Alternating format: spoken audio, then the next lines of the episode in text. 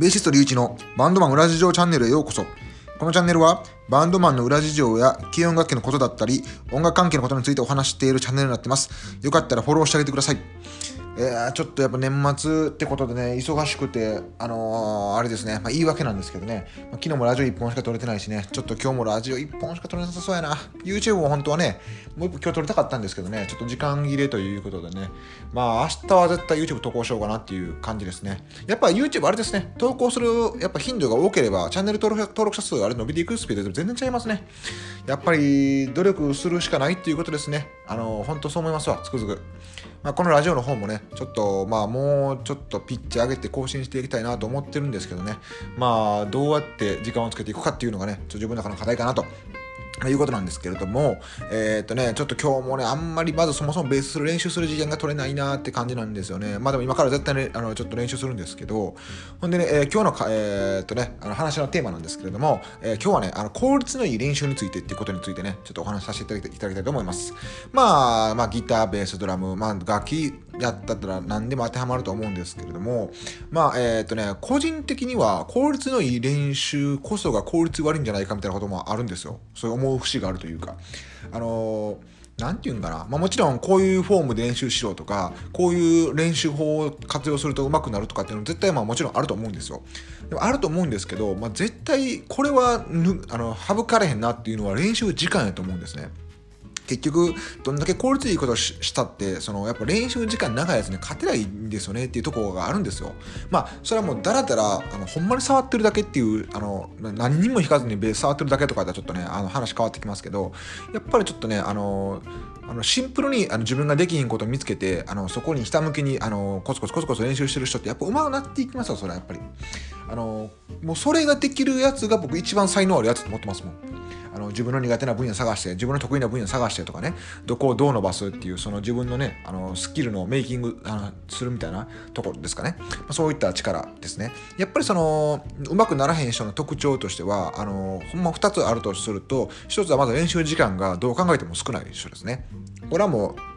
これはもう無理ですよ。やっぱ練習時間いるっすよ。これは別に音楽だけじゃないと思いますしね。何でも分野でもそうだと思いますよ。だって僕、ほんま、なんすか、例えばそのね、あの、スマッシュブラザーズあるじゃないですか。スマブラ、まあまあまあ、そのもう大人やから、あの、なんていうんですか？まあある程度ゲームのコツとか分かってるじゃないですか。だからもうちょっと1、2回やったら、まあ今4歳の姪っ子には勝てるかな思ったんですよ。ぶっちゃけ。ぶっちゃけね。あの、弟がおって僕、弟の子供がおって、えー、甥っ子か、甥っ子やな。まあ、姪っ子もおるけど、甥っ子もおるっていう感じなんですけど、まあ、4歳の甥っ子に、まあ、勝てるやろと。まあ、1、2回だけやって、で、甥っ子と本気でやったら、やっぱ4歳の子にボコボコされましたからね、僕。4歳の子なんか多分ね、その効率のいいか、あの、べ、なんていうんですか、その、バイ、あのね、あのスマッシュブラザーズの練習法なんか絶対知らないでしょ。絶対その効率よくするんやったら絶対大人である僕の方ができるはずなんですよ。ただ練習量は圧倒的に4歳の甥っ子の方が多かったっていう理由で、やっぱりバッチバチいかれましたからね、僕ほんま何回やっても勝たないんかったっていう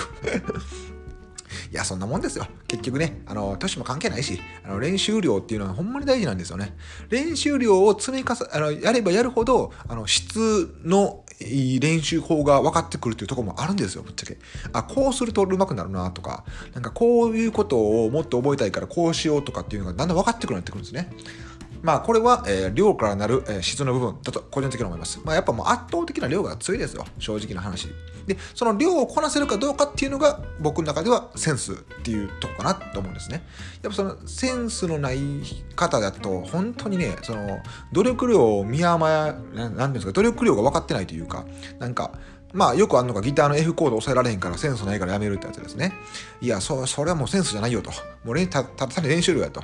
ほんでなんかギターの F ぐらいやったら多分もう1時 ,1 時間30分あったらもうなんかなんかいけるようなってんじゃんみたいな感じでノリでやって結局ね、そんなもう全然無理みたいな。1週間やっても無理やったみたいな。ほんで結局、あ、俺センスないわやめようみたいな。いやもうそれぐらい時間かかるからっていうね。それぐらい時間かかるもんなんだよっていうのを初めから認識してないっていうところがね、ちょっとまあ、えー、弱点やったかなっていう感じですね。だからもう結論言わせてもらうと、やっぱりその効率のいい練習っていうのは、そのね、効率のいい、質のいい練習っていうのは、やっぱ圧倒的なその練習量から生まれてくるもんなんじゃないかなと、個人的には思ってます。まあ、教則本とか見て、いろんなアドバイスっていうのを求めていくのは非常に大事ですけどね、教則本だったりとか、あと YouTube とか見て、まあ、いろんなことをね、いろんな角度から、え、言ってくれてる人いますから、そういったのを参考にしつつ、自分に合ったものを探していくっていうのは、やっぱり時間かけていくしかないかなと、個人的には思っております。はい、えー、今日のテーマは、えー、あれですね、何やったっけ？喋った内容忘れてしまった。あ、そうか、効率のいい練習。効率のいい練習についてお話しさせていただきました。最後までご視聴ありがとうございました。